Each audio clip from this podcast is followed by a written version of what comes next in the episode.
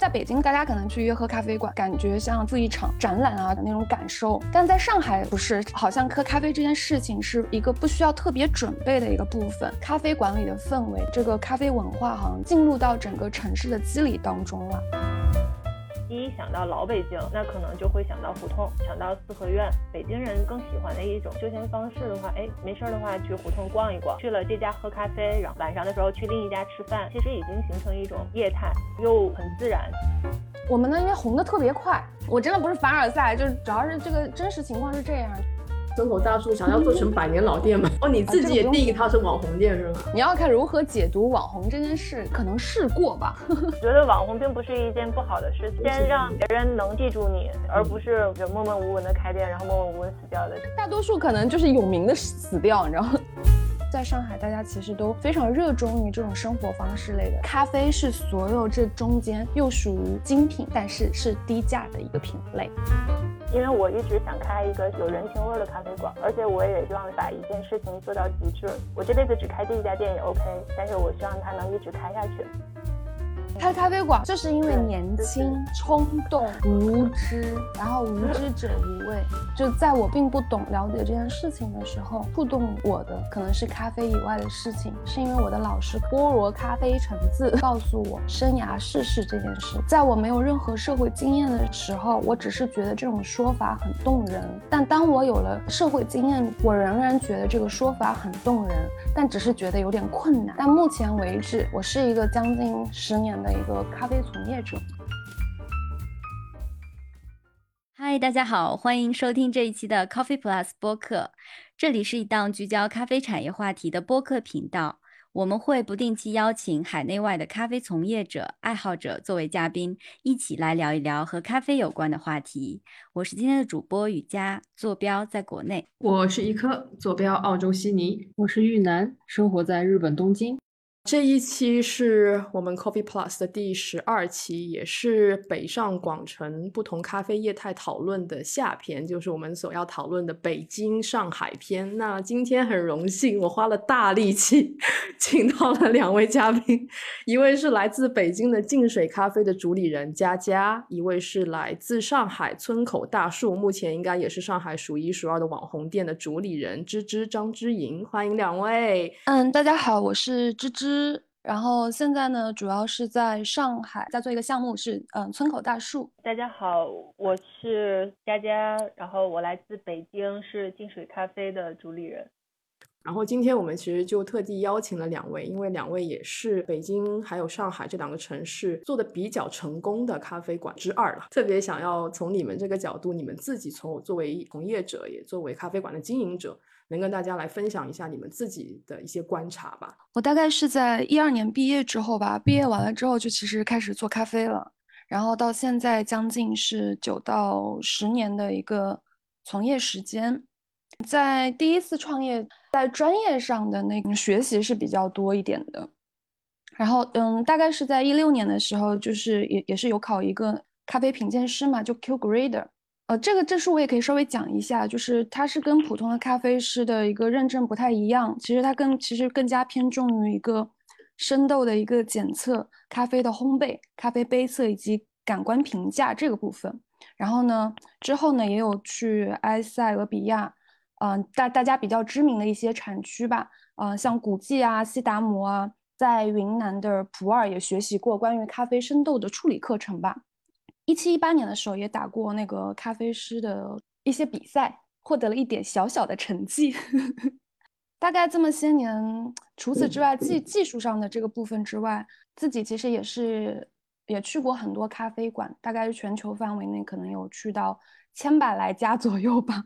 线下的那个咖啡活动有组织过大概近百来场。去公司之后，大概有也有策划和运营过三十多家的实体门店。目前是在二次创业当中嘛，就是大家知道的村口大叔。刚听你的这个从业经历，我觉得还是一个就是比较有系统性的一个职业规划，因为从你从技术开始入门，到你后来做一些门店运营的工作，其实这涉及到其实咖啡馆运营管理这部分，到最后现在的二次创业村口大叔这个项目，你又是作为经营者，这一个路径都是很系统的。当时在选择的时候，或者是在经历每一个阶段的时候，都是有仔细考量过的。就是第一次创业，嗯，结束完了之后，其实有发现自己的一个有一些问题，所以就是你就是花更多时间在思考自己这个事情上。那个时候就会意识到自己很多能力不够，就是包括对品牌的认识，对这个运营经验的一个管理，资源分配的一个能力，包括对产品的这些定位，就意识到其实经营是一件需要综合能力比较强的一件事情。所以真正结束营业的时候呢，其实其实不是特别沮丧，因为已经想清楚了，可能要去去哪里了，大概是这样子。嗯，明白。在大公司工作那几年，是有真正学到一些觉得还挺有用的本事，然后帮助了开这家村口大树嘛？嗯，当然，当然，肯定是，肯定是，因为我之后的求职经验啊，其实都偏向于公司嘛，嗯，不仅限于就是大家知道的一些餐饮公司，还有一些广告公司啊、文化传媒啊，当然还有 车企那之类的啊，但是主要做的还是关于那个咖啡相关的一些内容，明白。策划啊、咨询啊、研发啊，就是什么岗位，其实有都轮岗有做过，是就是看一看真正的他们是怎么在运作，还是有很多学习到的啦。那是什么样的契机让你觉得在上海落脚开了这家村口大叔呢？实际上是那个，呃，我上个项目可能是在二零二零年初的时候结束的吧，啊，没没结束，因为其实是因为疫情的关系，应该是年初是刚疫情开始嘛。北京特别严重那个时候，然后当时在做的一个项目就停了特别久，然后因为停了特别久之后，就是我我又放假了，而我放假之后又干嘛呢？就是大概是在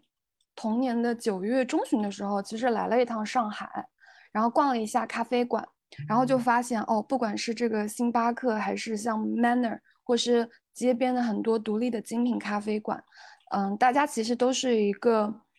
很自然在喝咖啡的一个状态嘛，你感觉到好，好像喝咖啡这件事情是一个不需要特别准备的一个部分，你不需要像赴，就像在北京，你可能因为是距离的关系，大家可能比如说去约喝咖啡馆，你感觉上还感觉像在赴一场展览啊，去喝一家咖啡馆的那种感受，嗯，但在上海不是，在上海就是因为很方便、很便利。嗯，店又很多，所以就是每个人就是这种咖啡馆里的氛围，大家喝咖啡的氛围，其实都非常舒服。你就感觉到整个，嗯，这个咖啡文化好像在这个进入到整个城市的肌理当中了。所以当时就觉得说，哦，嗯，我要来上海看一看，大概是这样。为什么取名叫村口大树？因为我觉得村口大树这个名字听起来。感觉特别像是那种中国的乡村文艺片的电影标题，会拉特别长的长镜头那种文艺片。啊，其实是两个方面吧。就第一次创业的时候，就是我有一个朋友是就是中戏的，然后他现在在做那个电视编导相关的工作。明白。然后就是在他的这个学生时期，就是我第一次创业时期，然后他其实用虚拟的一个村口大叔这个人名写过一本书，叫做《黑咖啡与品客王子》。然后里面有一些介绍说，嗯，就是说黑咖啡呢是这个品客王子最爱的饮品，啊，也是村口大树最钟情的。他认为说，咖啡会成为这个宇宙时代的一个法定饮品和文化最主要的一个基石。所以啊，就是这段话嘛的一个表达，可能是每一个咖啡人可能都会喜欢的那种夸张跟信口开河，就就这种东西。对，还有另外一个角度，就在重新创业之后，肯定还是。嗯，思考了很多嘛，所以如果是从那个传播上的角度上来讲的话，这个名字其实也符合超级话语的一些基本特征吧，一目了了然，一见如故，不胫而走嘛。所以一直以来呢，其实我们自己也有一套自己的一个语言体系，就比较村口的语言体系，说大家听得懂。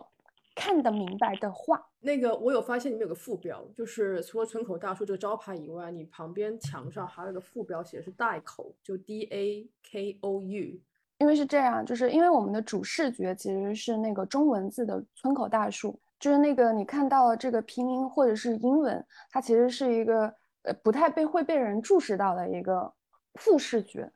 然后这个副视觉是因为什么？是直接呃村口大树直接翻译成英文。谁翻译的呢？是一个就是我们的外国朋友，让他读“村口大叔”四个字，他读不来，他只能他只能念出大口两个字，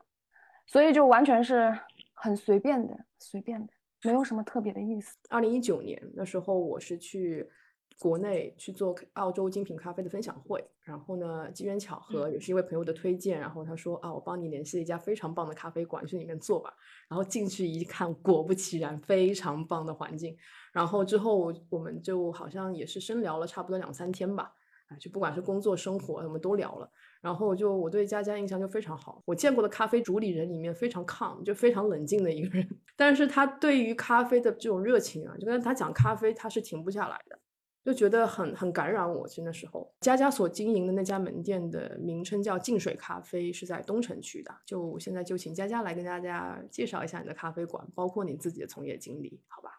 其实我我觉得我的从业经验还算是蛮顺利的。大概大学毕业的时候就喜欢咖啡，然后想说尝试着去自己开一家咖啡馆。前期店面筹备的过程中。觉得就是自己能力，然后包括对咖啡的了解都不足以支撑说去马上去开店，所以花了一年多的时间去学习，然后包括去各个自己喜欢的咖啡馆去打工之类的这种，大概准备了差不多一年半左右的时间嘛。然后我是在二零一三年的平安夜的时候开了净水，那个时候就说要一定要赶在平安夜就送自己一个圣诞礼物，所以每年的平安夜也是我们店庆的时候。其实当时刚开店的时候，没有想得很清楚，说我自己的店要一个什么样的定位，跟很多就是第一次创业的，是年轻人差不多，会觉得说啊，我想开一个店，然后我先开了再说，就是大概都是这样。包括说你要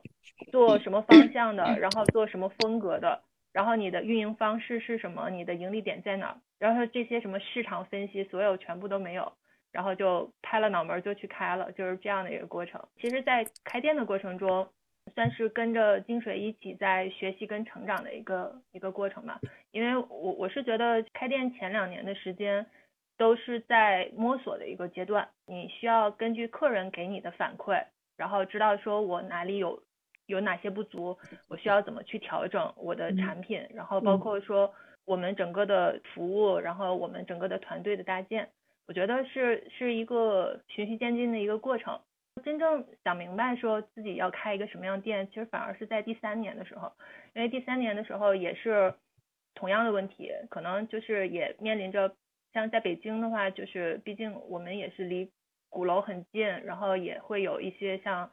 政策性的一些东西，对，就是老城区 三监啊什么这些很多就是不可抗因素。然后那段时间，其实我我有停停下来，就大概三个月的时间嘛。然后那个时候其实是主要是在思考说，要不要继续做这件事情。因为我的没有什么从业经验，就是基本上大学毕业以后就在做咖啡馆，也很幸运，就是家里人比较支持。可能就是一直我我整个的社会经验都是在净水去积累起来的。当遇到一些客观因素的时候，就是你没有办法通过自己的能力去解决的时候。要不要尝试着说去做一些其他的工作，回来再去继续开我的店？这样其实那一段时间很迷茫，就三个月的时间就完全停下来。那三个月的话就把自己放空，然后也去其他的城市，然后也去走了走，然后去看了看，说除了咖啡我还能做什么？就是因为出去走了一下，然后才会发现说这个咖啡对我来说是我生命中的一部分，就是你很习惯的到一个新的城市。就会下意识的去查说，哎，这这个城市最好的咖啡馆是哪家？然后你你会去串一串，然后去看一看，可能会去学习学习，是这样的一个过程。三个月下来，我们其实是有做了一定的调整，就是在第三年，我觉得对净水来说是很大的一个改变吧。个人其实去到北京探店的时候，我就会发现北京的咖啡馆给我的就是总体的一个感觉是很以胡同为作为代表的。就想到北京，我们就想到胡同咖啡，包括像很出名的呃四分之一 Coffee Lab，包括呃最早期的 Mental Hands，就是铁手咖啡制造局，就这些其实都是从胡同胡同里面开始衍生或者是诞生诞生起来的品牌。然后我就想问一下，就是佳佳，因为我知道你的店算是街边店嘛，嗯，严格意义上来讲，它其实不算是胡同店，但是这么多的这个咖啡馆开在胡同里面，其实对于整一个嗯咖啡的北京咖啡市场来讲，它意味着什么？为什么大家对在胡同里开店那么情有独钟？仅仅是因为租金的问题吗？还是会有其他的一些考量呢？租金的话只是一部分嘛，我自己做了一些调查，然后也同时在找房子嘛。嗯，我觉得其实现这两年的话，租金还蛮高的，就是胡同里面的租金并没有想象中会比一些商场要便宜很多的那一种。嗯，然后我觉得更多的倾向于在胡同里面去选择开店的话，就第一，它可能会更自由一点。嗯，我我们先不说原来会有一些涉及到证照啊、什么办理这些问题，就是我我是觉得开店的话，比如说像商场店跟写字楼店，它都有统一的关店的时间，然后你也不能随意的放假，然后这种，我觉得就是。在胡同里的店的话，组里人自己更能说了算，就是你你想什么时候开就什么时候开，想什么时候关就什么时候关，是这种感觉的。而且同样的，就是我觉得跟胡同文化有关。北京的话，除了咖啡馆喜欢在胡同里面的话，就更多的像一些精酿的酒馆，然后一些私房菜喜欢开在胡同里。首先是北京人的就是一种休闲方式，对每一个城市来讲的话，它都有它地域性特色的一些东西。你比如说商场的话，像那种大的写字楼，然后商业园区，然后包括像现在一些很流行的文创园区，就是你你去那边逛的时候，其实我觉得每个地方的都差不多，就是只是繁华程度的问题。然后但是其实你看像在北京，你第一想到老北京，那可能就会想到胡同，想到四合院。北京人更喜欢的一种休休闲方式的话，哎，没事儿的话就终于不用上班了，那我可能去胡同逛一逛。然后这附近的话也有去了这家喝咖啡，然后晚上的时候去另一家吃饭，就是都是在这附近。它其实已经形成一种业态，但是又很自然，就它也很亲近自然，因为胡同里有很多的植物，有很多的树。很多人可能拿到了投资，啊，很多的商家会愿意在商圈进驻。那你自己其实，在目前也说在为第二家店找选址嘛？你觉得商圈跟胡同他们的经营上、位置上会有什么样的优势或是劣势？商场的话，相比较胡同而言的话，从人流量上来讲更容易获客，因为客人会比较集中，而且它有更好一方面的话，就是如果你是一个原创的一个咖啡品牌。其实你能进驻到商场的话，相对来说能更容易提高本身品牌的一个知名度跟附加值。可能从商业逻辑上来讲，就会觉得说好像更成功一点，就是你能成功进驻到不同的商场之类这种，它能完善你目前的一种商业模式。因为我我自己有认识的一些朋友，然后他同时做商场店，然后也会做街边店的这种，但他也是从街边店开始起来的，然后。我觉得其实商场店呢，它运营是更系统一点的，然后它会相对来说会更专业一点，因为它会要求你更高的效率、更低的运营成本。嗯，对。然后所以我觉得就是，嗯，可能会对以后这个咖啡品牌，如果它会有一个更高，就是更大的一个发展空间吧。如果能进驻到商场。说回到刚刚那个问题，我觉得其实这个取决于每个。咖啡主理人他对自己品牌定位，然后同时对他自己的这个商业模式的一个认可度，然后我我是觉得说在胡同里开咖啡馆的话，就他跟客人的距离会更近一点，就会俗称就比较接地气一点。嗯嗯嗯，就是我觉得客人的忠诚度会比商场更高，因为商场的话很多都是进客流，就是休闲娱乐，我去偶偶然去逛街的一些人，他反而不会说那种我每天都会来。就是住在这附近，对对，我我觉得相对相对来说那样的会更少一点，就是有利有弊。我觉得这两种经营模式都有它自己好的一面。上海，我觉得选址应该是全国最难选址的城市，没有之一，因为它毕竟是我认为是全国咖啡潮流的风向标嘛，都其实集中在上海。啊，尤其是你现在所所在的这个啊区域，应该是徐汇吧？是徐汇还是黄埔？你这边？嗯，黄埔，黄埔，黄埔。对，咖啡馆很集中的这样的一个地带。那你在选址的时候，是不是花了很多的？嗯，确实考虑过啊。就作为一家新店来入驻上海的话，啊，需不需要在这个人流比较密密集的区域选址嘛？就传播上来讲，这样的策略其实是比较安全的，比较容易获得大家的一个关注度的。所以其实那个时候其实也有对比过一些，就是呃瑞金二路啊、豫园路啊、安福路这些大家可能比较熟悉的咖啡馆热门打卡地区。嗯，但综合来讲，还是因为在前期在做那个调研的时候，呃，这个部分我可以嗯给大家分享一点，就是我们选址考察的一个三个方向吧。第一个就是一个基本的一个商圈的一个基本调研嘛，那个商圈的一个消费群的一个气质啊、习惯啊、他们的停留时间啊，周边是不是有这个便利商店、连锁咖啡馆的一个基本状态、营业时间、人力配置等基本考察对比嘛。然后第二点呢，就是关于这个房子的，有租金啊、合约、租期、涨幅比例，以及一些房屋的一些隐性问题，比如说这个产权、区域法规等。第三个就是平效嘛，就空间整个布局的一个利用和动线，还有接待量，在这三个部分里边哦，就是我们最终是优先了房屋的一个商业性质，还有交通便利以及空间的一个可塑性，当然还有这个租金的一系列的一个财务基本的一个计算嘛，这中间的一个取舍跟平衡呢，再加上就是第一次看到我们现在这个房子的一个直觉吧。嗯，最终是做出了这个决定，就是目前的一个黄浦区的长乐长乐路三百六十八号。所以从现在的选址上来看的话，呃，至少在这个片区里面，其实我们是有做到这个差异化的。你这一片区咖啡馆的一个租金的范围？大概能够给我们一个范围哦，分享一下吧。就是沿街的这个商铺啊，上海的沿街商铺大概是三十平米，可能是两二二到四万月租金。就你在的这个黄浦区，不单只是我，就是大家可能比较知名的这些沿街的商铺，嗯，对，商商铺是，呃，但是呢是这样的，这是一个租金，但还会有什么呢？就是说它可能如果是核心地段，它可能会有一个特别高价的一个转让费，因为我之前有看到过在安福路上一个商铺，然后。它的租金其实是正常的，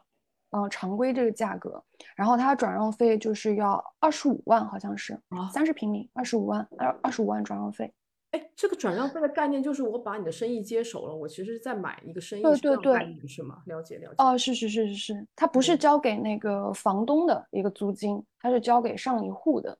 但是因为这些比较热门的这个地段的话，他们基本上你一出商铺，他就会立刻就有人抢走，就是非常畅销啊，所以导致它这个转让费可能就会特别高。哦，对你还是所以就比如说你在做这个选址的时候，还是要需要做大量的这种功课才比较呃可能会呃稳妥一点吧。哇，你这样一讲，我们就大概就包括像人工成本啊，包括像我们就每每每天的这个营业额，我们大概就会知道我营业额需要达到一个什么样的标准，我才能到这个临界点，就是就 break even，就是可以去收支平衡，会会压力很大吧？呃，也会有出现就是特别小的门脸，可能是在十平以里或者十五平以里，大概价格会是在八千到一万五之间，可能，嗯，但店铺就会特别的小嘛，就十平左右上下，嗯。然后这种店铺是在这一两年是出现了特别多，这种特别特别小型的这种档口店。佳佳就是问一下，你就那边的租金的一个状况，包括你现在所处东城，还有比较热门的朝阳的商圈。像现在目前可能百分之四十的咖啡馆都集中在朝阳比较多。朝阳有很多像三里屯啊，然后像我们知道七九八，然后望京啊之类这些，就是商业区或者是艺术园区这种热门的一些地方。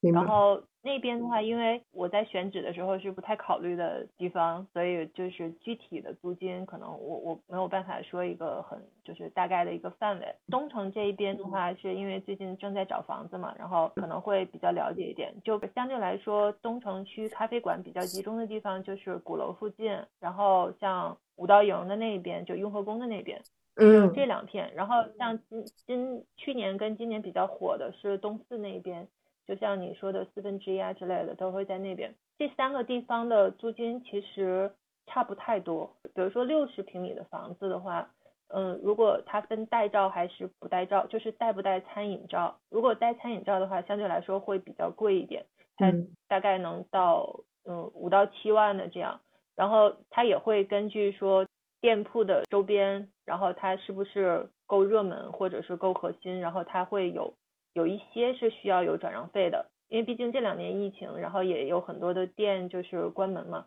然后有一些是不需要转让费的，就是但是大概的租金差不多是这样。对，就是现在捡漏应该算是一个比较容易的时候吧，因为往年的话，挨南锣鼓巷很近的地方，大概都有将近十几万，或者是甚至到二十万的转让费，就很小的店铺都会都会有这样。前几年的话，就是南锣鼓巷很火嘛，但因为它当时是通了地铁，然后再加上这边又离后海很近，然后鼓楼很近，所以它其实是相当于有点半旅游区的性质的。对，相对来说就租金会比较贵一点。明白了，很清楚。因为我觉得你们的装修都特别的别具一格。那我自己发现，北京的很多咖啡馆还是比较偏向一种裸风、工业风比较多。但是通常好像北京的咖啡馆的面积都会比较大，都会有比较宽敞的一个场地，然后座位也会设置比较舒服。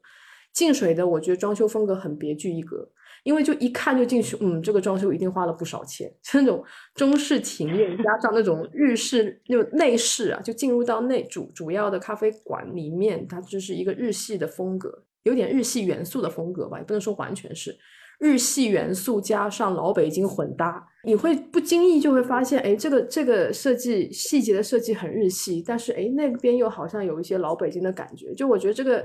混搭的很融洽，我觉得审美还是很高级。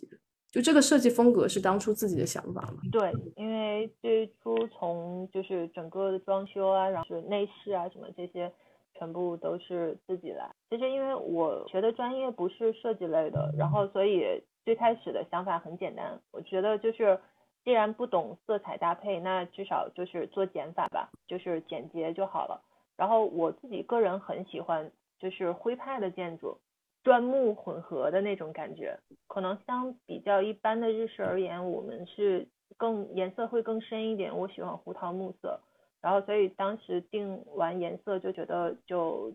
用最简单的方式去呈现它，所以就是白墙是深胡桃木色。最开始定的基调是这个基调的，然后所以围绕着它的所有的配饰啊什么的，就是都是会比较简单一点的那种。那我知道，我认识你的时候，我就知道，其实你对日系的咖啡文化还是很钟情的。在有没有其实对你的整个咖啡馆的装修，包括后期的运营，我们的之后会聊到的，有很大的一些影响。呃，其实有，因为在装修的时候参考了很多日日式的传统的咖啡馆，因为就觉得可能我自己的性格是，就我我比较喜欢老老一点的东西，它会比较耐看。对，是是会比较耐看一点。我很喜欢的是，就是日本人他你能沉淀下来去一辈子只做一件事，就是我想要的是这种感觉。精神内核。所以就，嗯，是的，因为不不可能去一味的去迎合潮流，因为每年流行的东西都不一样。然后我我始终是觉得我想。要呈现的一个环境是你能待得住，就是哪怕十年、二十年，你再去看它，也会觉得，哎，在这个空间，它可能没有那么流行或那么时髦，但它是舒服的，就是是是这样。所以我我最开始设计的时候，就就是不没有特别多太花哨的东西。对，现在听我们这期播客的朋友，如果去北京，大家一定要去净水打下卡，真的非常值得。就每一张出来都是大片，就尤其现在是冬天。冬天，然后积雪非常漂亮，对对对，我也很想去，一起啊，一起，反正北京是你的故地，故地重游应该特别有感觉，对。因为我们可以一起去串店，就约上了。我们打算去日本一起去串店，他们还打算来澳洲来找我一起来串店，对。然后大家都可以计划起来了啊，计划起来，对。村口大树哈，聊回村口大树的这个内饰的部分。我觉得这个村口大树的整个的装修就完全很很上海的气质，就非常洋气，就简洁又不失一些细节的一些一些设计。设计上有没有一些想法跟我们去分享的？这个问题可能会让大家失望了，因为这次的设计其实完全得益于得益于就是我们合作的一个设计师吧。就你看到了整个那个，因为你你提的这个问题其实是包含了两个部分嘛，一个是室内设计，一个是平面设计。然后这我们这两位，呃，就是现在合作这两位设计师，其实他们都是在本专业上已经深耕了大大概近十年、近十年的一些老设计师吧。所以他们其实每个人身上都是，就是有我特别欣赏的一些品质，就比如说啊，比较成熟啊、耐心啊、诚恳啊，就特别美好的那些品质。所以呢，就是在整体的一个设计方向上。设计语言和设计态度上来讲的话，呃，我特别相信他们的主张啦。所以我呃我在这里面只是对一些基本功能上提了一点要求，大方向上可能就是一个就在强调的是一个极端简洁的一个信息呈现嘛，它的一个核心应该就是醒目跟好看，其他其实没有了。嗯，因为尤其是对一家小，就是三十平也不算小吧，就中型那种咖啡馆的面积。哦，我们是二十二平米，二十二十二平。那其实对于吧台的整个设计的动线，包括细节，哪个位置摆放什么东西，要很恰思合缝。就是嗯，尤其是小店来讲，其实这些细节是非常耗耗精力的，因为可能要一遍一遍的修改。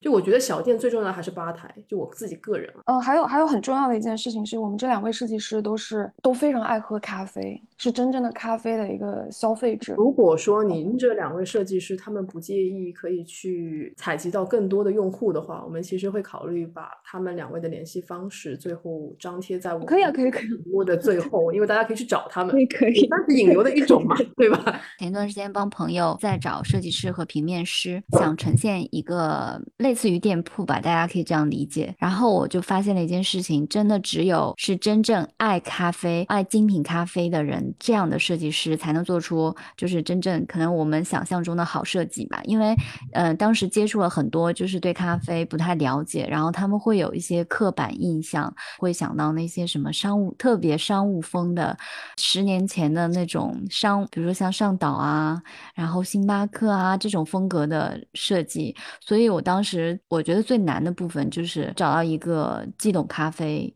然后很喜欢很喜欢咖啡，很热爱很热爱咖啡的设计师，真的是成功的一半。基本上他做出来的设计不会让你失望。其实很难找，我我觉得是蛮难找，但是。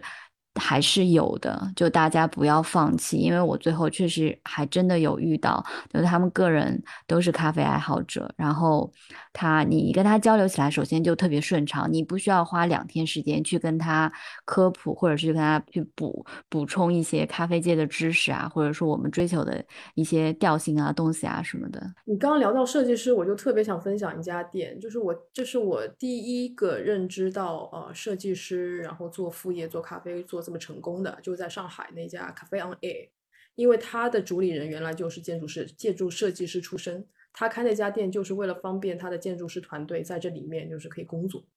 不管他是在第一家思南路那一家店，还是在那个还不太好找那家店，还是要管那个居民区进去，那个门在哪？当时我都找了半天。这是他第一家店，到后来在长宁也是开在一个很隐蔽的巷子里面。我觉得这两家店的整个设计风格都是还是挺。在当时来讲还是很出挑的，现在也是不过时了。对，所以这个就是就上海小伙伴肯定都知道，但如果没有去过上海的小伙伴，咖啡 on A 也是很值得去打卡的地方。好，我想问一下芝芝，因为我第一次知道村口大树是在那个上海咖啡攻略，就是那个 Coffee and Tea 的那本上海的蓝色的小书上面知道的。然后他当时有提到过一款饮料，有一个很长的名字叫“永不结束的夏天和随时幻灭的爱情”。然后这个名字一听起来，我觉得它就是一款特调的名字。后来也听说村口大。书店在特调方面，可能也跟上海的 OPS 各占了半壁江山。所以说，当初决定在开店的时候，有想过要顺应这个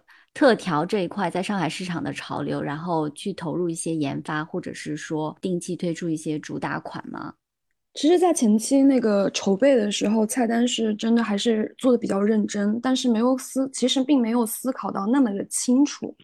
然后，所以当时我们是这个菜单上面它的先后顺序其实是这样的：第一个系列它其实是黑白咖啡，黑白咖啡其实是想要简化大家对意式咖啡的一个认知嘛，黑的是浓缩，白的是牛奶，然后从黑到白。第二个系列其实是咖啡减法，就是回回归到了精品咖啡的一个单一品类咖啡豆的风味上面。然后咖啡加法，哎，Coffee Plus 跟你们的是同名，对，咖啡加法里面其实在讲的是讲的是。咖啡故事的加法、咖啡器具的加法和咖啡制作手法的加法。大家刚才讲的这一款永不结束的夏天和随时幻灭的爱情，它的原型其实是一个咖啡故事的加法，因为它的原型其实在讲，呃，它其实就是一个爱尔兰咖啡嘛。比较想想知道，就是当初那一款那么长名字的特饮，它的一个开发的过程。嗯，其实是特别偶然，就是我在听一张专辑，然后这张专辑收录的其实是比较粗糙的一些流行曲，呃，流行曲目嘛。然后但那张专辑的。一些介绍上面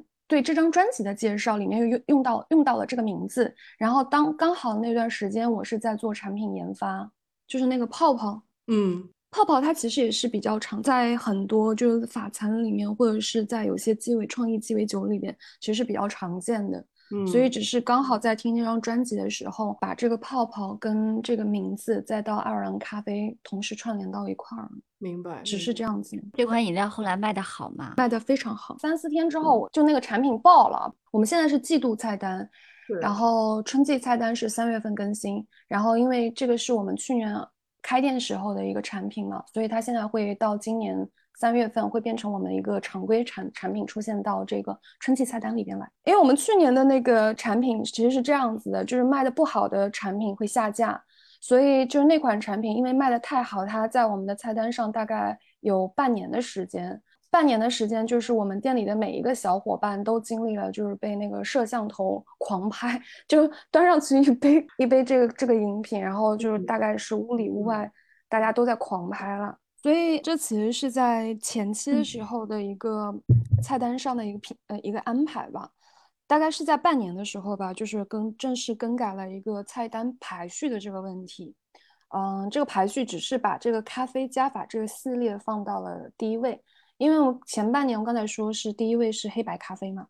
所以半年之后才正式把这个系列放到了这个第一位上面，然后同时也提出了一个呃新的一个概念吧，也不叫新的概念，新的一个说法，一个新的一个想法是精品咖啡也可以天马行空。所以，就目前的研发上面，其实我们投入了一个很大的成本和精力。我们是现在是季度菜单，然后研发周期是在一呃一个月左右。然后基本上第一周的时候会做一个主题啊素材的一个收集，包括了这个主题的文化故事衍生相关的一些配方收集吧。然后第二周会做一个第一次的一个测试，然后定方向。第三周就是一个二次的一个测试和优化，做定稿，然后做一个 SOP。第四周的时候就是剩下的时间就是一个基础工作、上新工作，就是一个嗯系统的菜单更新啊、原材料采购啊。嗯，小伙伴的一个制作优化到一个正式的一个活动推送、公文推送等等，嗯，大概是这样子。然后佳佳的北京这一块呢，因为北京的咖啡馆的菜单设计其实也是蛮有意思的。比如说在北京这一块，我们就好像特别喜欢用拼音啊，或者是音调啊，一些北京的儿化音啊，一些老北京的东西来给产品去取名，然后让它听起来京味儿十足。可以跟我们分享一下你店里的咖啡菜单和一些卖的比较好的热门的单品吗？我最早的起名字就很简单，就是你有什么原材料就全部堆到上面去，就是，然后然后就它的名字就很长，对，然后就是后来的话可能会谐音，以谐音的方式，比如说我们去年有一款冬天，那个时候刚开始比较流行姜黄。的这个这个原材料，然后去做一些特饮，因为它本身很适合冬天去饮用嘛，然后对身体也蛮好的，然后所以我们就是以那个原材料做了一个奶咖的特调，当时就想说，希望客人看到这个名字的时候就能一下子想到他用的原材料是什么，所以当时就起名叫姜叶。呃，它上面是有点类似于奶盖的那种，就半溶的那种状态，然后下面是黑色的，就是完全黑色的咖啡液，就是特调的一个咖啡液。嗯，看起来那个视觉上也也很像说，哎，马上要到夜晚的那种感觉。然后所以就起名叫姜叶。后来的话，就我们今年的菜单基本上是以我们其实是有一个概念叫不时不食，就是我们希望说是按照时令。就这个季节适合吃什么水果，我们希望以就是当季应季的水果去做一些产品的特调产品的开发，然后所以可能就会按照二十四节气去起名字。我们最近卖的比较好的有两款，然后一款的话就是是去年夏天的那个特调叫夏至，它是我们第一款带酒精的咖啡，就特调咖啡。当时围绕着夏至的话，就觉得夏天可能会想到热带水果，然后所以就是基本上也是以热带水果为主，然后加了利口酒，然后加了那个呃日本的梅子清酒，对，所以就是喝起来会比较爽口一点。因为我我是觉得特调开发这一块，每个店其实反而更能凸显出每个店的。特色也也可以就是直接体现出跟周边店铺的一个差异化，所以我我觉得就是这也是为什么这两年就是特调咖啡会比较流行的原因。特调咖啡不是我们店的一个主打的一个产品。最最早的话，特调咖啡的定位，我只是觉得说是为了一些就是平常没有喝咖啡习惯的人，就是作为一个咖啡引导。比如说像仙城冰美式那一支特调的话，其实是为了我爸爸准备的，因为他他就是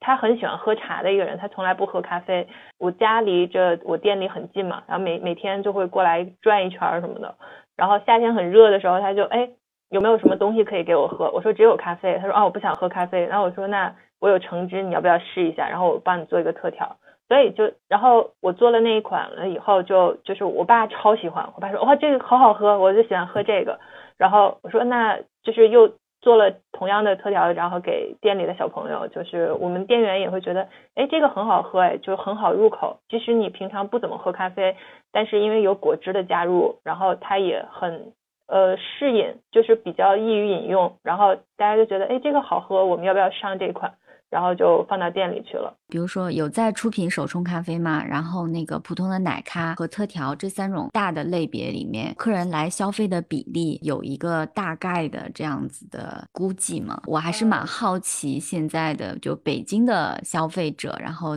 主要是城区中心这一块，他们我我我相信应该不是大家都是为了特调过来打卡的这种。对，因为我觉得其实北京的话，相对来说喝。基础款的咖啡的客人会占更大多数，基本上店里可能出品最多的也是美式拿铁，然后手冲咖啡的话，就是因为我们选择可以选择的咖啡豆的种类很多，而且我们更换豆单的频率也很快。我们常规款的手冲咖啡有二十四款，就是不同烘焙度、不同产区、不同处理方式的。我们希望尽可能就给大家找全，以免就是。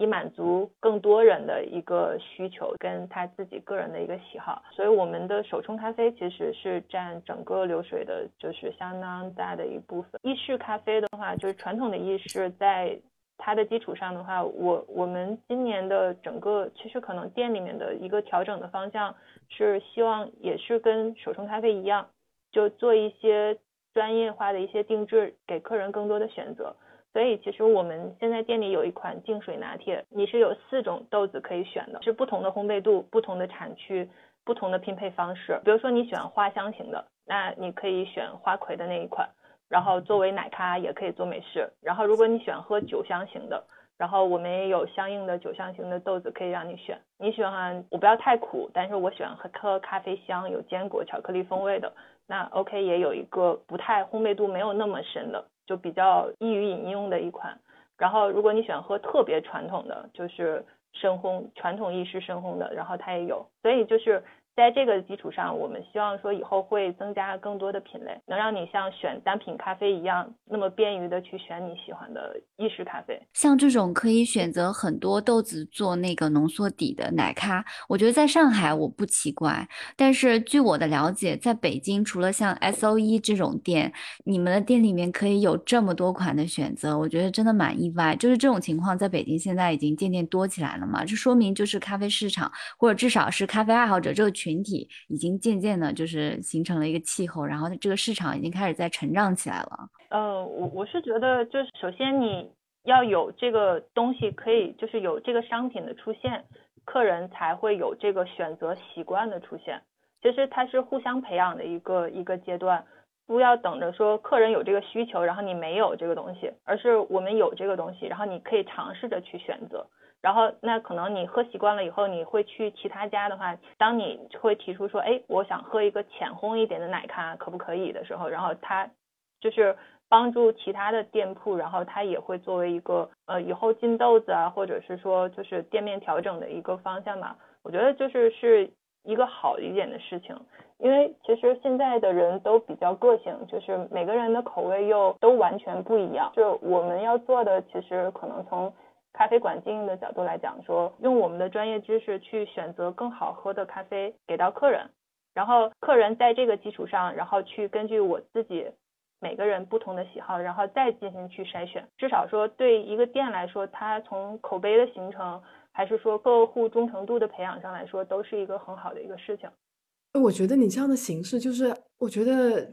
用户啊，忠诚用户很容易培养，因为你就把他们全部都要沉淀在你的店里了，因为你所有的产品都可以满足不同人的需求。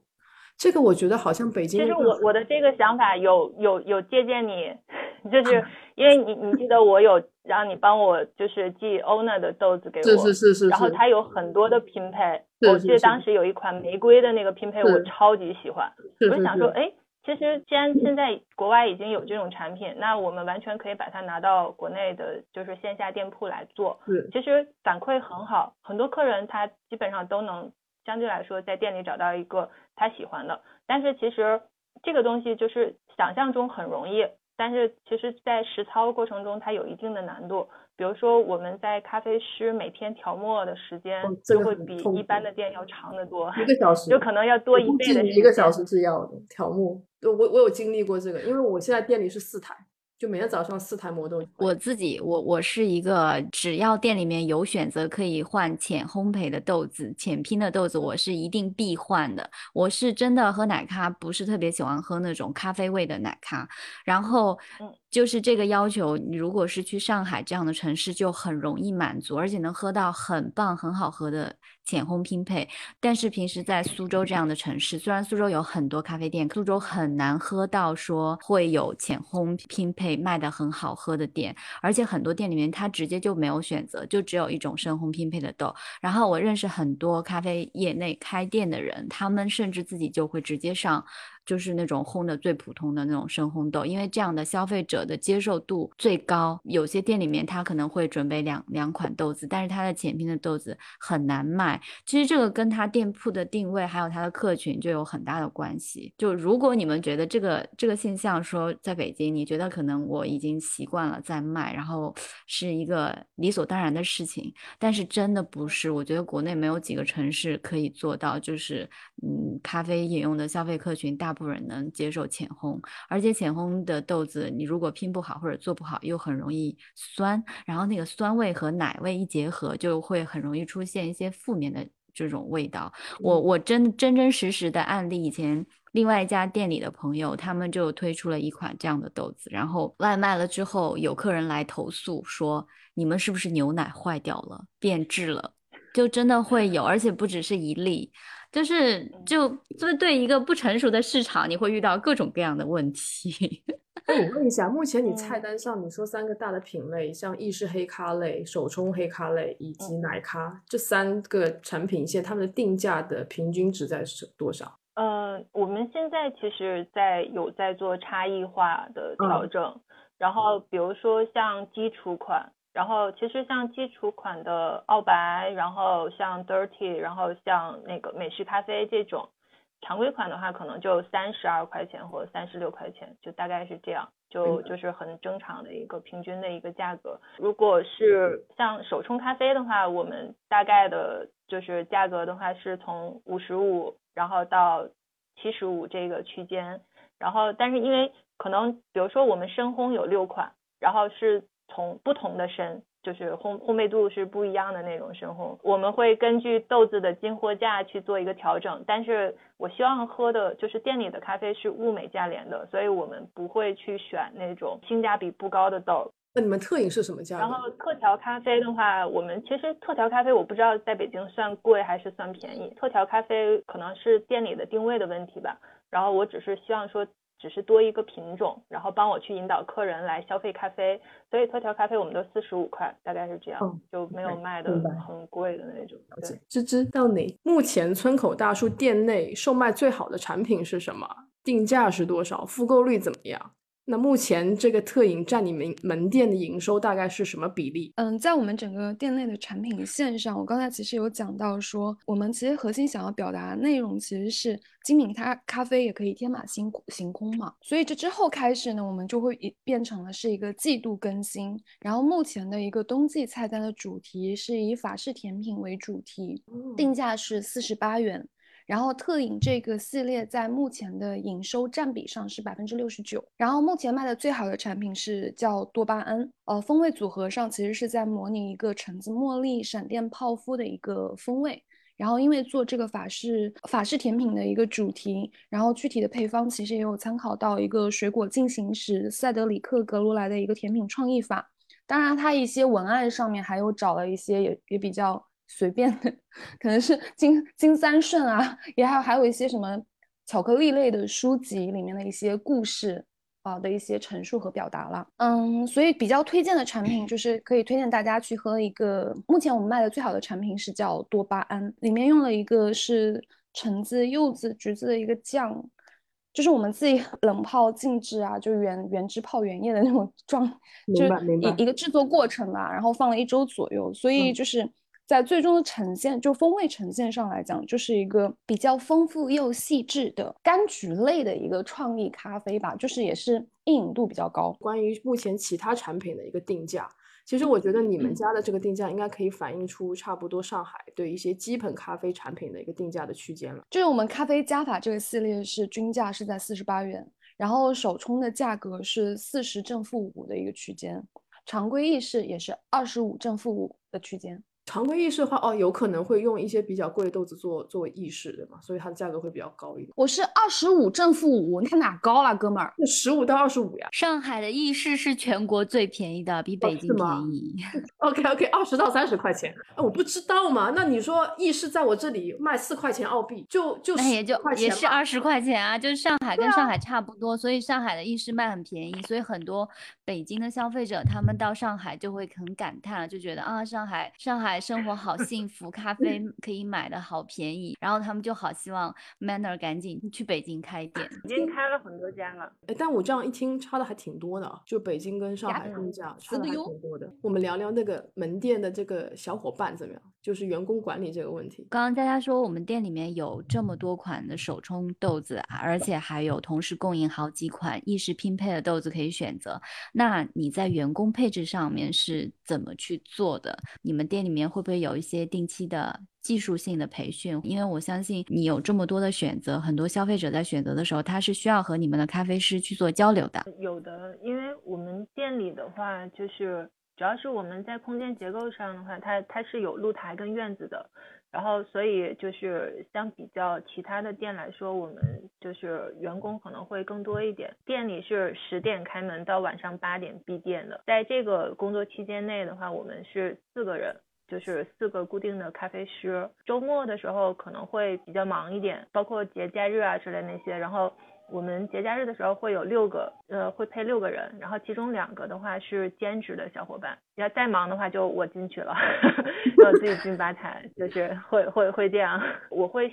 习惯性就是会有长期的兼职。会一直跟着我们的店。其实有的时候兼职小伙伴他可能会有其他的工作，然后他可能下班的时候才能过来。这种合作长久的一些兼职的小伙伴其实很好用，因为比如说我们参加一些市集啊，然后出一些外场活动的时候都可以帮得上忙。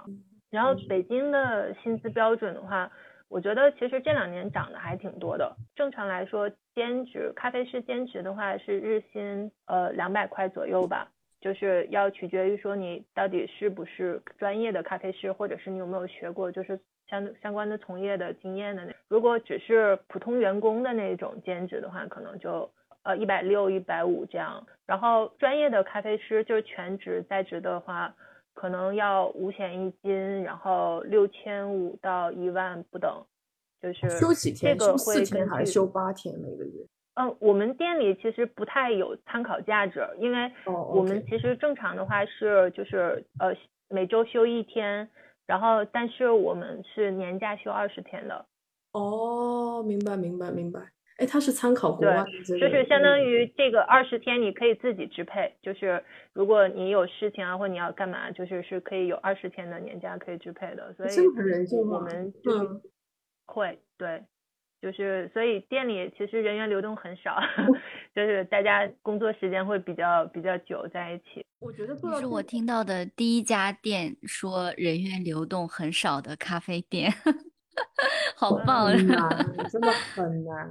嗯，因为我觉得其实很多时候是这样的，就我们店里的管理可能跟一般的店铺也不太一样。我我其实尝试，因为开了蛮久了嘛，我们今年都第八年了。然后在这个过程中，我们尝试用很多种方法，我走过很多就是从业者都会走走走的弯路。然后我们现在我觉得效率比较高的一种人员管理的方式是分区域的，就是分功能区域，每个人负责自己的一部分。比如说我们店里意式出品最好的那个小小朋友的话，他来负责所有意式的品控，包括调机子，就每每天需要调调试机器，然后就是。你打奶、培训员工这些所有的都是他来负责，就是有专门负责豆子采购的，他负责盘点，他负责就是去选新品。每个人他是各司其职的，在他的领域里面，所有人都要听他的。我们每周都会要开会，就不管有没有事情，我们都会坐下来要聊一下这一周有没有什么事情，然后需要大家去注意，对，然后顺便安排一下下一期的工作啊之类的。就是其实我们团队氛围还是蛮舒服的，就是。相比较而言，就是因为你你每个人是有自己职能范围的，我觉得没有存在说一个人就是他是直线型去上升的一个团队的那种，一个人去店长负责，然后再主管，然后再分销那种，我觉得不是这样的。但是就是我们的业绩考核的话，也是根据每个人负责范围，然后去单单独会有一部分的奖励的。你觉得现在这样的话，可能会管理起来会更方便一点，至少说新的员工来的话，就每个人知道谁要去带他。然后谁要教他哪一部分，就这样就会很轻松一点。佳佳很做的很好的一件事，我觉得跟他性格也有关系。他就是首先很随和，而且愿意给很多呃人机会，而且也愿意去承担这个试错的成本，而且愿意让员工去成长。我觉得碰到这样的老板其实是很难。所以我觉得员工的整个管理效率高，包括他的流动性不大，其实都跟他经营者本身的这个经营思路有很大的关系，包括本身的个性。嗯就是我想说的，我因为我其实跟一些员工有聊过，我是觉得就是人员流动这个是很正常的事情，就对每一家店来说都是这样的。嗯然后就是，但是你去仔细去分析他离开的原因的话，其实就很简单，要不然他是觉得在这个店里没有学习跟上升的空间，要不然的话他会觉得说就是薪资待遇满足不了自己的需求。我我觉得如果能把这两方面的。都能解决的话，其实一般人也不太会喜欢就随意的去变动这个工作岗位或者是工作环境的那一种。我希望我的团队是稳定的，就相对来说是稳定的。在稳定的基础上，我希望你们每个人都在这个店里面找到你们自己擅长的那一部分，就是你存在的价值，就会会这样。因为其实聊天的时候，我我也会希望这样。我说我其实没有想找。一堆员工过来工作，我希望说找的是伙伴，就是我们大家一起把店做好，就会这样。就新一代的 leader 都是这样想，执行起来会会有困难，就是没有想象中那么容易。我也去上了很多管理的课，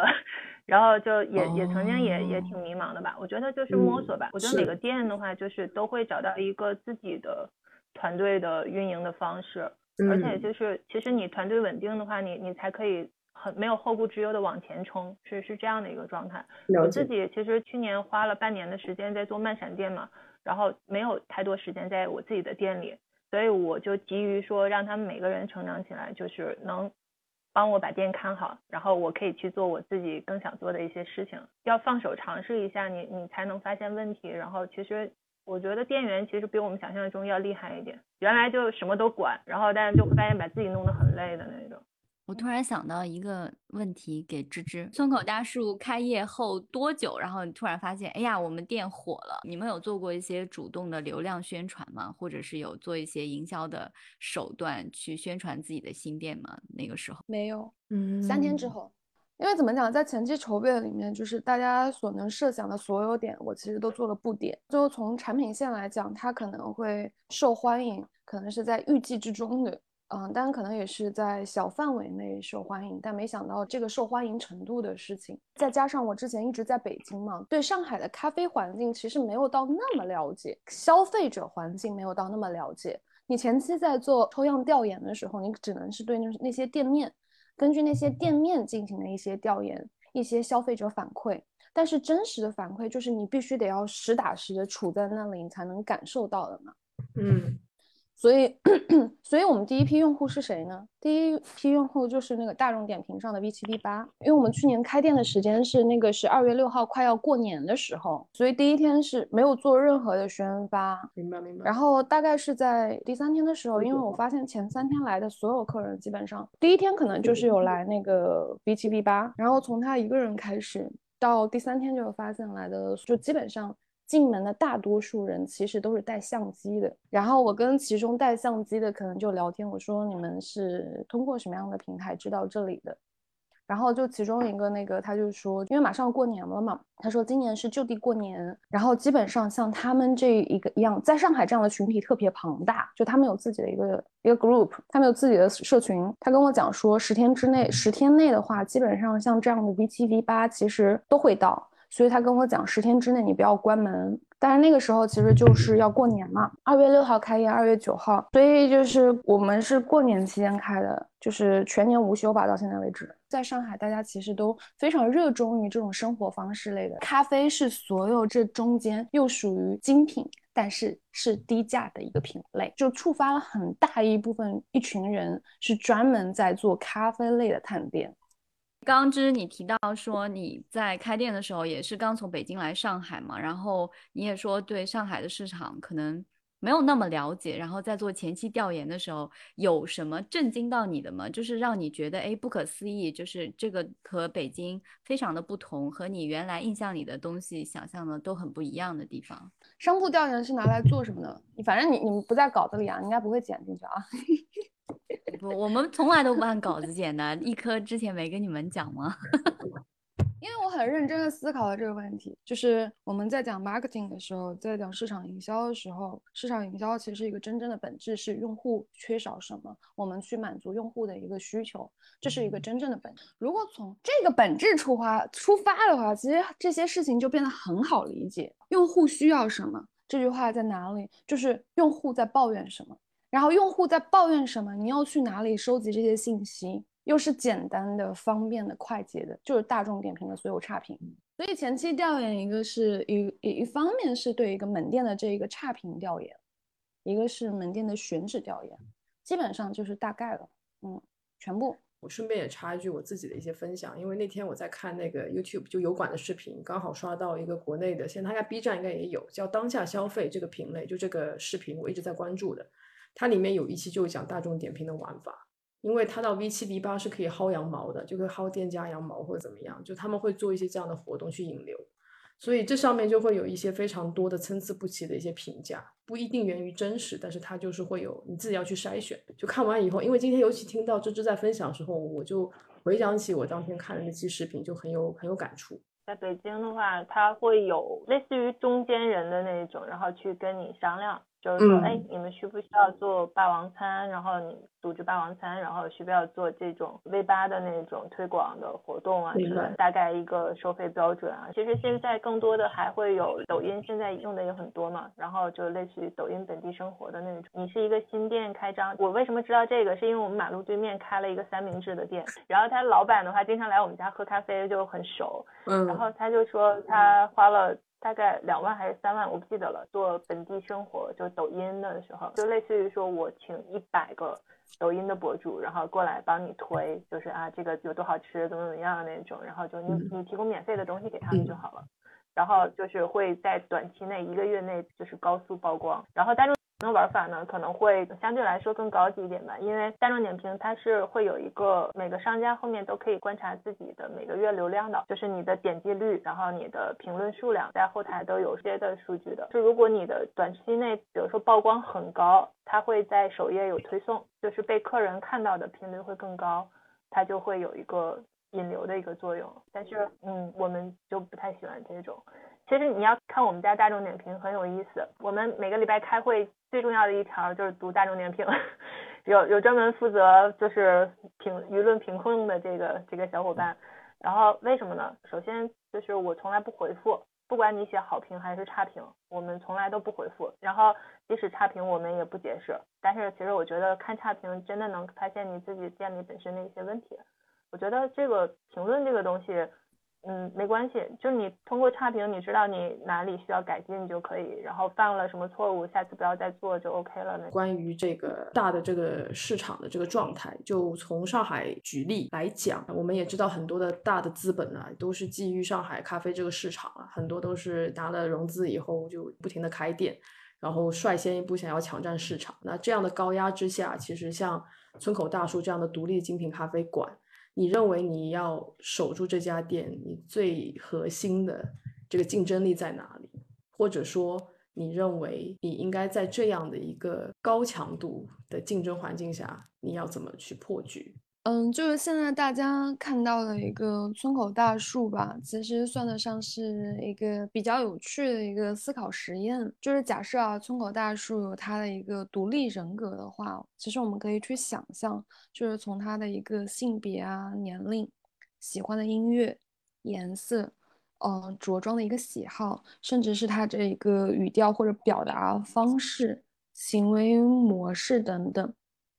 当这个人物形象它构建的越饱满的时候，其实我们就会很好的、更好的去做出选择，就去除掉一些可能看起来很棒，但其实其实并不属于村口大树的一个东西。我其实刚才有讲到我们产品线的一个核心表达嘛，就是精品咖啡也可以天马行空。我觉得它其实已经很好的阐释了我们是谁，在做什么，要做什么。要怎么做这件事情？然后接下来，其实我可以跟大家分享一些，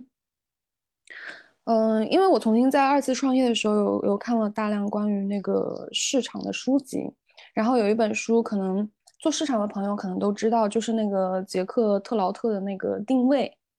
就是关于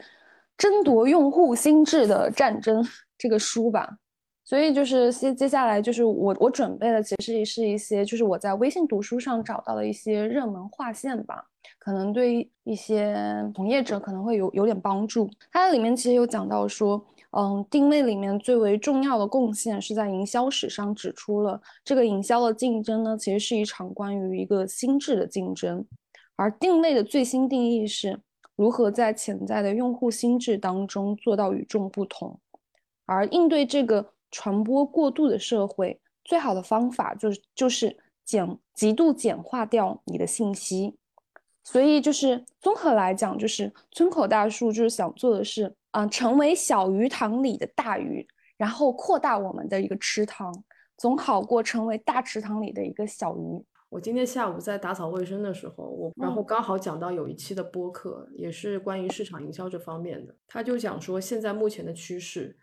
就是如果你做连锁的，就把它越来越做大；如果你是做小的，尽可能把它越来越做小。我听到这个播客的时候，我觉得启发还挺大，因为个性化的东西，尤其是我们现在所追求、你们所针对的年龄层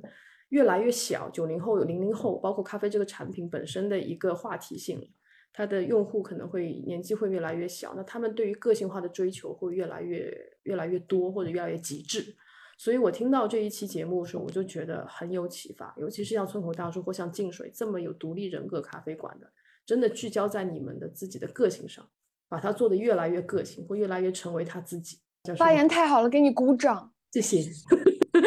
没有，那那我想问一下，就目前整个村口大叔整个发展有符合你的预期吗？未来几年有什么样的？我觉得你这个店做个五六年没有什么问题啊，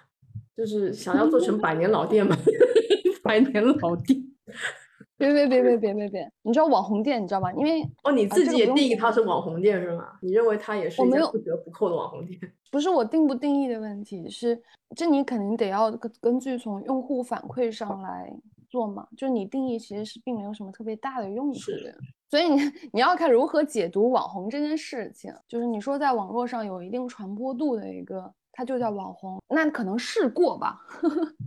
但网网红很重要的就是它就是一个标签化嘛，嗯，表网红也很容易就死掉嘛，嗯，所以对于一个如果是你在做的一个事业也好，就每个人在想的是如何是做长做久做大的事情。净水它其实不太会有这样的问题，因为它已经是一个八年的一个店面，但对我来讲，我是一年不到的店面，它就会变成了一个很严重的问题。我就是一个网红，现在你知道吧？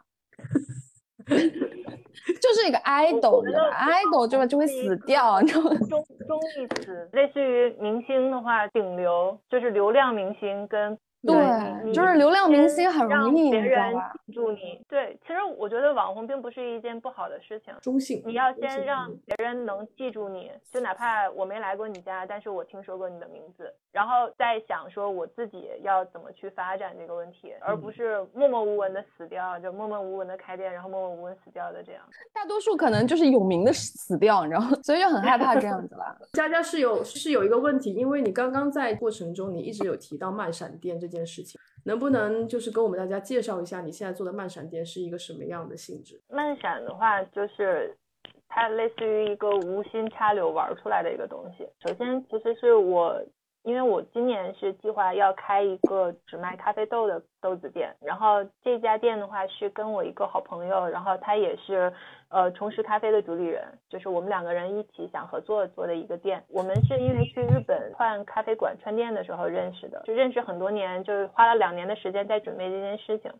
然后在这个过程中，就去年有一个很好的一个契机，我们在找房子的时候，然后碰到了那个他的一个重拾咖啡，呃，我好朋友的朋友新开的一个精酿酒馆嘛，然后当时就说，哎，要不要来我们这边合作？其实最开始我是拒绝的，因为我觉得我想找一个店面，然后并不是想说把我的店然后开在一个酒馆里，然后但是我那个好朋友的话，就会觉得说，我想要开一个什么样什么的店，然后就是我觉得怎么怎么样很合适，我说那要不然这样。我们跟他商量一下，我们只花两个月的时间，我们用只用他白天的时间，然后我们去开一个看一看，就是把我们自己想卖的一些豆子，然后就去就是去只用以手冲的形式，然后去呈现。然后后来结果就发现效果很好，就是因为我们去第一期的主题是做云南咖啡，就是这儿只卖云南咖啡。嗯。然后为什么选这个主题呢？也是因为就是我去了那个。云南的庄园去学生豆处理，然后回来以后的话，就是做了十四场的云南咖啡分享会，就一边看电影一边喝云南。对，然后呃，当时手里有很多就是当年要参加比赛的一些豆子，就觉得很难得，就是货源很好，然后就说，哎，其实今年的云南很好喝，我们要不然就以慢闪的形式，然后去把今年我们觉得好喝的云南豆给大家介绍一下，也改变一些客人的固有印象，因为很多人会觉得。云南咖啡就太酸，或者是味道很杂，就是他他不会觉得它是有很好的精品咖啡，因为一般人就是可能也没有特别好的机会去接触到很好喝的云南，然后所以就开了那个慢闪店，然后结果开完了以后的话，就在这个开店的过程中，然后有很多的同行来串店，然后包括也有一些。就是云南的那边的烘焙商知道我们在做这件事情，在推广云南咖啡，他就觉得很有意义。他说：“哎，我们有很多很好的豆，然后要不要推荐给你？”然后寄了很多样豆，那就就觉得被推着去干这件事情。然后就因为首先客人会问说：“你们漫闪结束以后，下一期要干什么？要在哪儿？然后怎么样？”然后我说就停不下来。然后所以我们就就是云南做完了两个月以后的话，就开始准备下一期的时候，我们就做了这儿只有瑰夏咖啡。然后第三期的话，就这儿只有巨香咖啡。哦，了解。因为其实从我自己的从业经验经验上来讲的话，我有一度时间不太喜欢喝特殊处理的豆子，因为我不是很喜欢就是重度发酵，我更偏向于说喝日晒跟水洗这种传传统处理法的豆。然后，但是巨象的就是呃特殊处理的豆子的话，它辨识度很高，然后也便于说去给客人做推荐。然后风味更容易捕捉一点，嗯，然后所以我们是做完那个龟夏跟云南以后，就发现很多客人会对咖啡风味辨别上他没有那么清晰的一个认知，他会觉得，哎，你说的什么酸，我只能喝到酸，但我喝不到它是梅子的酸还是橙子的酸还是柑橘的酸，然后所以我们就做了第三期的话就是巨香咖啡，就是我对漫闪的定位是，它其实是。作为一个咖啡店的一个选豆子的一个市场调研的一个活动，明白。就是我其实没有想说要靠这个漫闪的这个品牌做，就是实现一个盈利啊，或者是怎么样的那种。我只是觉得做了一件很好玩的事，因为我们三期漫闪从七月三号一直做到十二月三十一号，我们卖了一百款豆子，也是因为慢闪，然后结识了很多很好的朋友，然后还有一些客人。然后，所以就是我们慢闪还会继续做下去。我觉得是为我们的豆子店去做一个市场调研的一个过程嘛。因为总会有，比如说在云南的时候，我们卖了三十四款豆子，但是我们只选了四款放到净水，然后作为新品推荐。第二场归夏的时候，当时那个主题是定的是绕着赤道喝归夏，因为其实全世界有十七个产地产归夏，但我们一般只喝过像巴拿马、埃塞啊这这两个产区的。洪都拉斯其实也有归夏，墨西哥也有归夏。我觉得其实通过做活动的话，就是丰富我们自己的一个咖啡储备吧，然后是很好的一件事情。你帮我总结最后两句话好吗？总结一下，就是你开店八年以来，你自己最自豪的事情。我自己本身属于那种自嗨型的一个人，不太善于总结说，就是我我经历的一些事情。然后我只是觉得说，至少说干了十年咖啡，然后在现在的这个情况下。我有做了原始的资本积累，然后去可以开一个我即使不以完全以盈利目为为目的，然后也能去做坚持的一个梦嘛。开净水第一年，然后一直到现在，我们还有一部分客人是我第一年的客人，然后他会带着比如说孩子，然后带着老公，然后来店里，我觉得会很开心，因为我一直想开一个是有人情味的咖啡馆。而且我也希望说把一件事情做到极致。我这辈子只开这一家店也 OK，但是我希望它能一直开下去。就是我我是想做这件事情的，就是 它不算是让我自豪的一件事情，但是我觉得至少我坚持住了。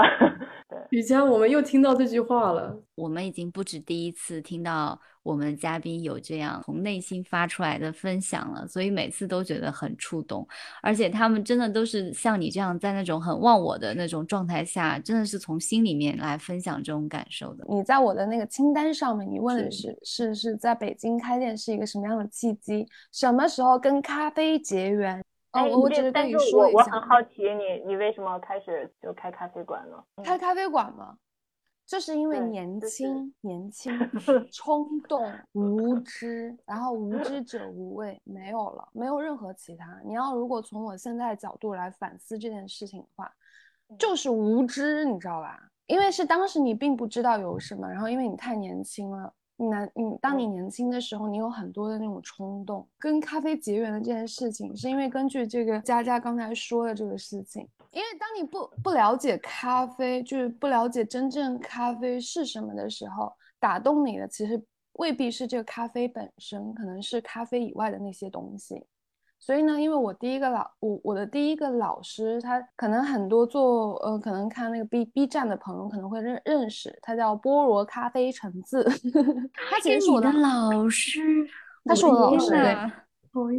对对对，他其实是我的老师，嗯，对对对，他本人跟他的视频里面其实还是差距特别大的一个人。我要怎么讲呢？就是我跟他的学习过程里面，他其实讲过一一句话，就是他老师告诉他的。叫做生涯世事，其实就是佳佳佳在讲的一个内容。生涯世事就是一辈子在干一件事情。所以呢，你就因为他当时在跟我在表述跟传达的时候，是因为我大学刚毕业。当你对咖啡并不了解，但是你进入到咖啡行业里面的时候，这种说法就变得特别的动人和和浪漫。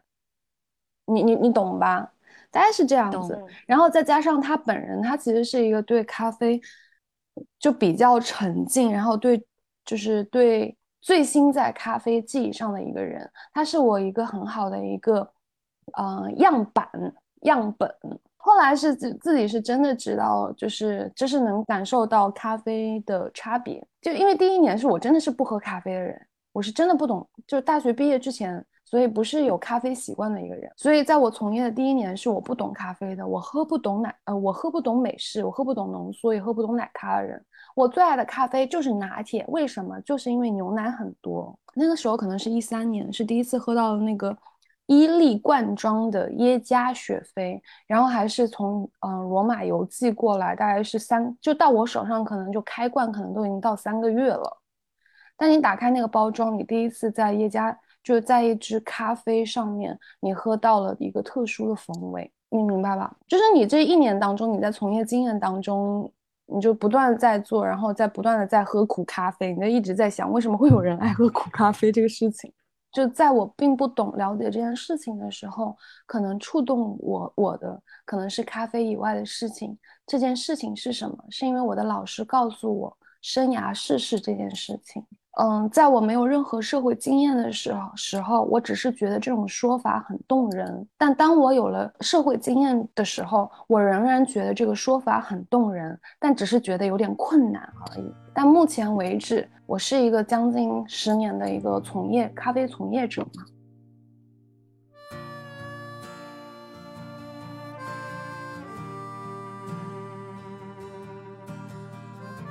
That's all，还需要我们干点啥吗？杀青杀青，我觉得还挺真实的。哎，你别说，就是他虽然一直怼你，一直这么，他他他分享都是非常就很真实，就每一句话每一句真诚和认真的东西。咱们这广播一小时就能结结束，你知道吗？就因为聊天拖了两个小时，就是要聊嘛，不聊又怎么可以去探索你的真心话呢？你们完事了吗？好，没了。给我那特调喝一下。对，我听到老板在发号施令，反正这个老板现在也不在，没事，我们可以随便说一说。对，就不管怎么样，我们总归会线下见的。今年看有没有机会回国吧？好吧。可能把你拉黑了吧。你拉吧，你拉吧，没关系，我在这个账今天内容就这样，虽然有有一些些小些许的遗憾吧，就立一个 flag，当我们的订阅量过一万的时候。我们一定要请张志云同学来做我们的反。然后你不要来见证我们的进步。我跟你讲，你起码过一百万，好吧？你过一百万，我觉得有我的现在还没有播客过一百万，我跟你讲。那就十万吧，十万吧。你们过十万，我跟你讲，你们给我发一百个 list，一百个 list，我一定是你知道吗？每一个问题我都全力以赴，我准备花一周的时间就专门来回复你这个 list。你问的每一个问题，我每一个回答都必须需要有爆点。一言为定，我跟你讲，就是。坐在走廊发呆，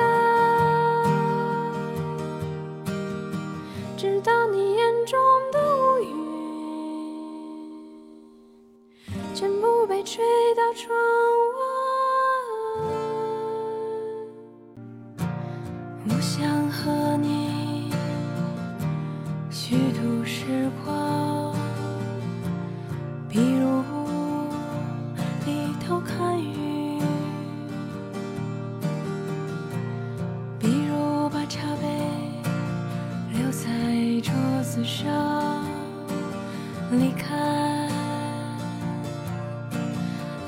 浪费它们